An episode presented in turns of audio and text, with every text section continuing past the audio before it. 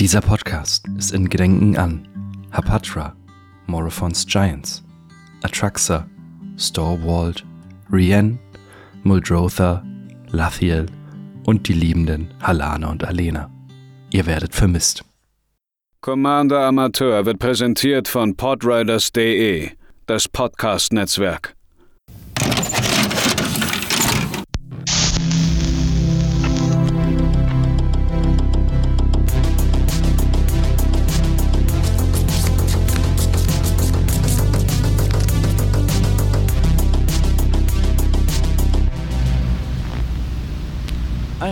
Wunderschönen guten Tag, liebe ZuhörerInnen, hier bei einer weiteren Ausgabe von Commander Amateur.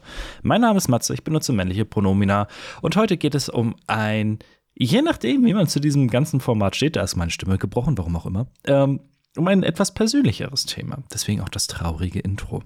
Es geht nämlich heute darum, ob man Decks umbauen oder auflösen sollte, muss, was auch immer. Äh, wenn ihr das cool findet, was ich hier mache, würde ich mich natürlich über jedwede Form von Interaktion freuen. Sei es bei Twitter oder Instagram oder auf dem Discord-Server der Podriders, wo wir eine kleine eigene Ecke haben. Äh, die Links findet ihr in den Show Notes. Ansonsten, was natürlich auch immer massiv hilft, und das ist nicht einfach so gesagt, sondern stimmt einfach auch, das ist, sieht man immer in den äh, Statistiken, wenn ihr das Ganze bewertet auf den verschiedenen äh, Plattformen, die es dafür gibt, wie Apple Podcast oder bei Spotify hinterlasst. Gerne Sternewertung, das finde ich immer supi. Ähm, das ganze Thema heute ist für mich sehr äh, präsent gewesen in letzter Zeit. Es ist interessant, da ich als Content Creator jemand bin, es fühlt sich immer noch seltsam an, das zu sagen, äh, jemand bin, der sehr viele Decks braut und man kommt dann nicht umher, dass man bei manchen Ideen sagt, ey, das finde ich so cool, das will ich jetzt selbst haben. Ähm, das Ganze hat am Ende dazu geführt, dass ich hier, glaube ich, 19 Commander-Decks rumstehen hatte. Und dementsprechend, das ist zu viel für die äh, Menge, die ich dann auch wirklich damit verbringe zu spielen. Äh, dementsprechend war es, äh, muss ich mir da Gedanken drum machen. Äh, baue ich was um oder löse ich Decks ganz auf? Ganz, ganz wichtig hierbei. Ähm, es sind Tipps. Es sind keine festen Regeln. Ihr könnt, wenn ihr äh, wenn die Sachen auf euch zutreffen, ihr aber sagt, ja, es ist mir egal, dann ist es eben so. Ja, äh, es, ich möchte hier niemandem irgendetwas vorschreiben, aber ich glaube, das wissen die Leute, die sich diesen Podcast anhören, auch. Als erstes sollte man feststellen, dass man was ändern sollte, dass man was verändern muss. Und um zu merken, okay, irgendwas äh, hakt da, habe ich mir ein paar Sachen aufgeschrieben, die im ersten Moment wahrscheinlich recht offensichtlich wirken, aber die man erstmal realisieren muss. Als erstes ist das Offensichtlichste. Das Deck wird nicht mehr gespielt. Oder gar nicht. Hm. Ich, wenn, immer wenn, also wenn ihr in euren Magic-Schrank guckt, den natürlich jeder hat, äh, und ihr seid irgendwie auf dem Weg zum LGS oder ihr äh, habt euch über Spelltable verabredet und wenn es dann Decks gibt, zu denen ihr nie greift oder bei denen ihr sagt, ah, da hätte ich jetzt theoretisch Lust drauf, ich glaube aber nicht, dass meine GegnerInnen da Bock drauf haben. Oder wenn ihr sagt, ähm, ach nö, äh, das nicht, das hat mir beim letzten Mal nicht so gut gefallen dann ist das wahrscheinlich, sind das so Hinweise, dass äh, irgendwas im Argen liegt, dass da irgendwas ist, wo ihr denkt, ja, vielleicht könnte man da irgendwas ändern. Das ist natürlich dann so die Oberkategorie des Ganzen. Warum das so ist, das äh, könnte an verschiedenen Sachen liegen. Zum Beispiel, ähm, das, was ist das, was bei mir oder mich am meisten dann äh, mir aufgefallen ist, die Play Patterns sagen euch nicht zu. Ähm, ich hatte eins meiner ersten eins meiner ersten Decks, bei dem ich mir gedacht habe, okay, irgendwas ist falsch, war ähm, ein Jeskai Blink Deck und ein Temur äh, Polymorph Deck. Das hatte ich hier auch schon mal im Podcast erwähnt. Und bei beiden hatte ich beim Braun das Gefühl, okay, das ist cool, das ist eine witzige Idee, damit kann man viel Unfug veranstalten. Ähm, beim Polymorph Deck war es am Ende so, dass mir das Play Patterns nicht, dass mir das Play Pattern nicht zugesagt hat. Ähm, einfach weil äh, ich, ich es langweilig fand. Ich fand es langweilig, Token aufbauen, Token aufbauen, Token aufbauen und auf einmal haben wir was Großes da, mit Glück. Und beim Jessica Blink Deck war es mir zu controllig. Es war zu sehr, ähm, ich spiele Karten, die euch nerven. Und das war beides, äh, habe ich beim mehrfachen Spielen gemerkt, okay, das ist etwas, was ich jetzt vielleicht nicht so cool finde. Die andere Sache sind dann natürlich, dass die Play Patterns nicht ausbalanciert sind. Auch hier wieder Polymorph-Deck. Man muss da schon sehr genau sein zwischen ähm, Token-Creatoren, großen Kreaturen und Karten, die euch diese großen Kreaturen rausholen. Oder der Klassiker äh, sind natürlich meine Aristocrats-Decks. So, ähm, wie viele äh, Sacrifice-Sachen brauche ich? Wie viele Payoffs? Ähm, was ist denn das, worauf das Ganze hinausläuft? Was ist meine Win-Condition? Auch etwas, was ich gerne mal vergesse im Deckbau.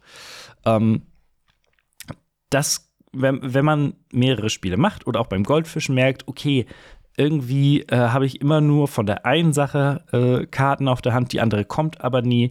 Da muss man sich dann vielleicht Gedanken drum machen, äh, wie man damit, äh, wie man damit umgeht. Habe ich genügend, auf Englisch sagen sie immer Enabler und äh, spiele ich vielleicht zu viele Payoffs.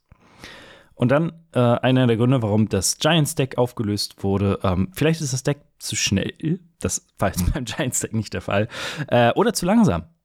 Das könnte ja auch sein, dass ihr euch die Decks anguckt und so denkt, ah, irgendwie ähm, spiele ich nie so richtig mit, wenn das äh, Game nicht bis, was weiß ich, Turn 10 geht. Oder aber ähm, ihr seid einfach die oberkrassesten und äh, habt auf Turn 4 auf einmal viel mehr als eure Gegner in jedem Spiel. Ähm, hier ist das wichtig, ne? Tipps, keine Regeln. Wenn ihr daran Spaß habt, ähm, dann sollte man vielleicht mit der Playgroup drüber reden, dass das, äh, wenn das immer passiert, dann solltet ihr vielleicht äh, higher-powered äh, Pots suchen. Das klang jetzt so, als ob da noch irgendwas kommen sollte. Ich hab's aber vergessen. Sorry. Aber äh, Magie des Schnittes. Ähm, es gibt noch eine vierte Sache, an der man merkt, okay, vielleicht muss ich was mit den Decks, die ich hier habe, tun, aber dazu äh, am Ende, beziehungsweise gleich noch mehr. Ich glaube, heute wird die Folge auch nicht allzu lange. Sorry für alle die, die gerne eine Stunde lang mir zuhören.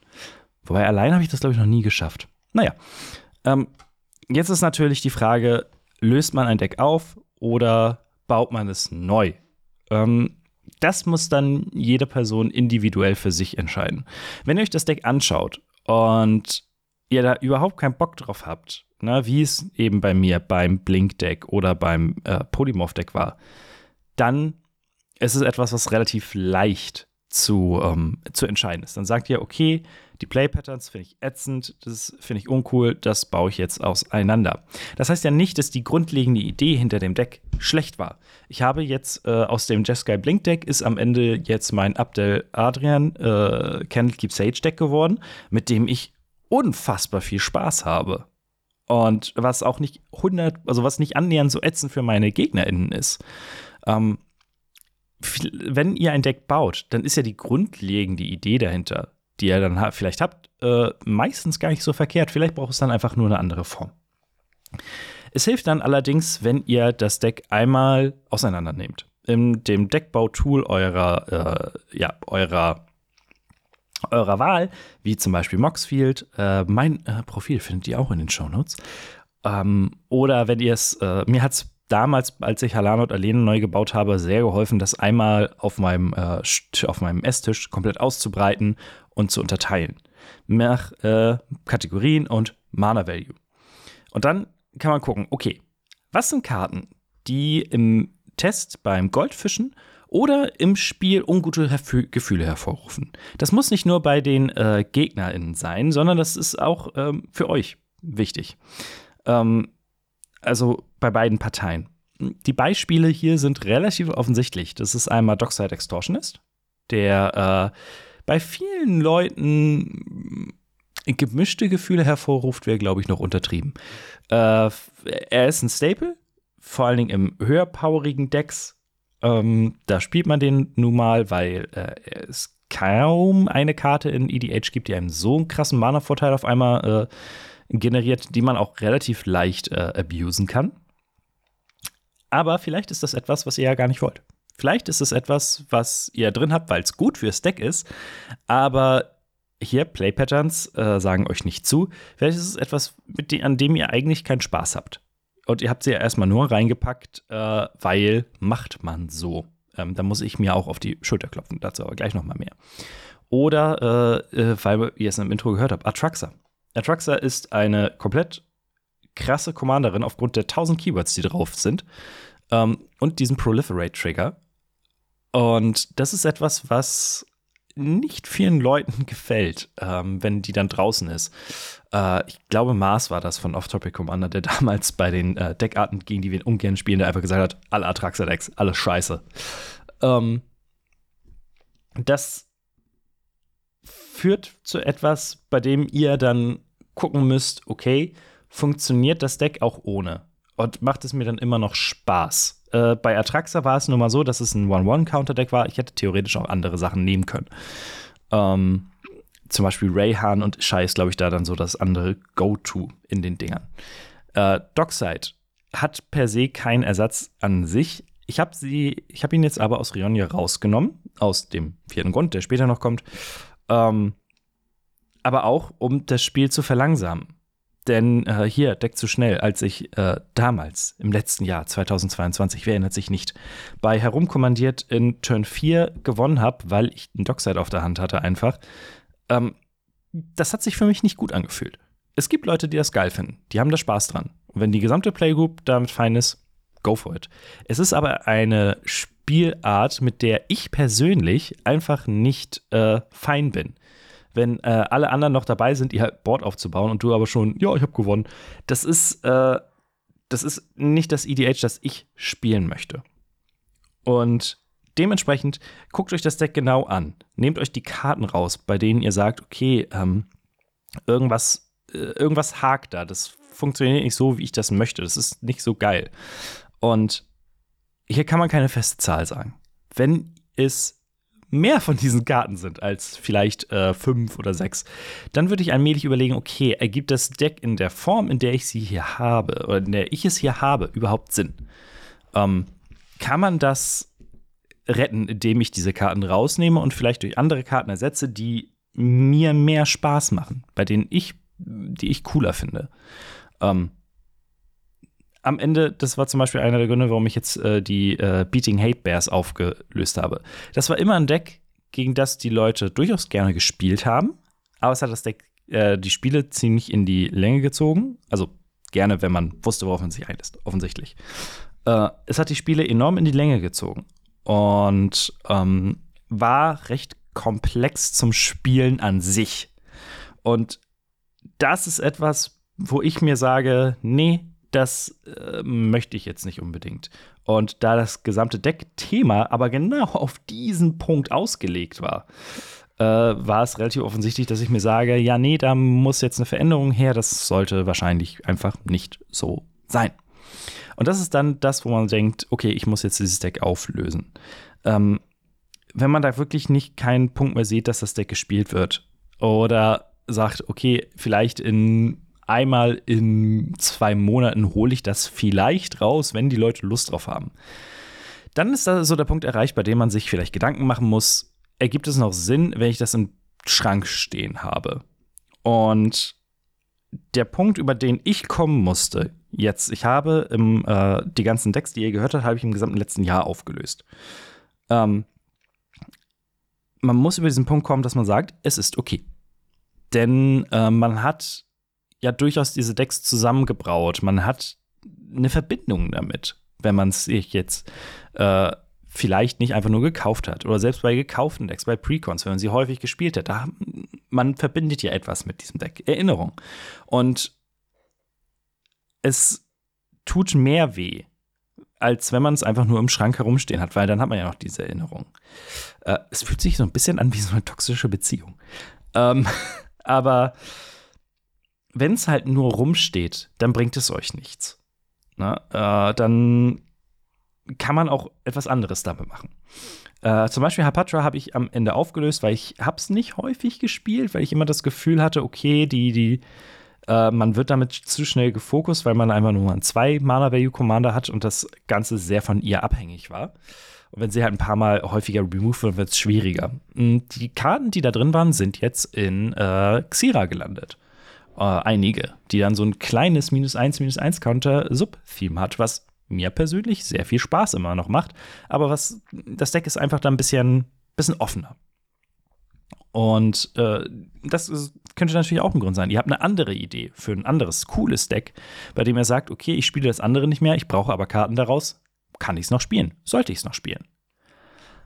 Der letzte Grund, den ich dann jetzt noch nicht erwähnt habe, ist ähm, monetär. Einfach. Ihr braucht die Kohle. Das war tatsächlich der Grund bei mir, weswegen ich, äh, wie viele waren es jetzt insgesamt in letzter Zeit? Äh, ich glaube sechs Stück sechs Decks aufgelöst habe und die, ähm, die teuren Karten zum Verkauf gestellt habe. Denn ähm, ich brauche dringend dieses Jahr einen neuen Schreibtisch und einen neuen PC mit allem, was dazugehört. Und das ist nun mal nicht, nicht günstig. Und wenn ich diese Decks hier habe mit monetär teuren Karten, wie ein Dockside oder einer Great Henge, die ich super, super, super cool finde, aber das ist dann eine, diese Kosten-Nutzen-Rechnung. Ich habe diese eine Karte, die bringt mich meinem Sparziel sehr weit nach vorne, lohnt es sich. Für mich ja, habe ich gesagt, ja, es lohnt sich, die zu verkaufen. Karten können sehr, sehr teurer werden. Sehr, sehr teuer werden. Ähm, warum ich diesen Punkt äh, auf den, jetzt aufs Ende geschoben habe, ganz einfach, wenn alles gut läuft, kommt dazu nächste Woche dann noch mal ein Stückchen mehr. Denn äh, da ist ein bisschen was zum Thema Sekundärmarkt geplant. Schauen wir mal, wie das läuft. Ich hoffe, ich konnte euch das einigermaßen verständlich äh, rüberbringen. Das ist ja immer so ein bisschen das Ding, wenn man sich einfach nur leichte äh, Notizen hier macht und dann einfach losbabbelt. Ähm, und ansonsten natürlich die Frage an euch. Was sind so die Punkte an, bei euch, wo ihr sagt, okay, irgendwas stimmt mit diesem Deck nicht? Irgendwie komme ich hier nicht weiter. Vielleicht habt ihr ja ein ganz anderes Gefühl dabei. Ich freue mich sehr von euch zu hören. Habt noch einen schönen Tag und bis zum nächsten Mal.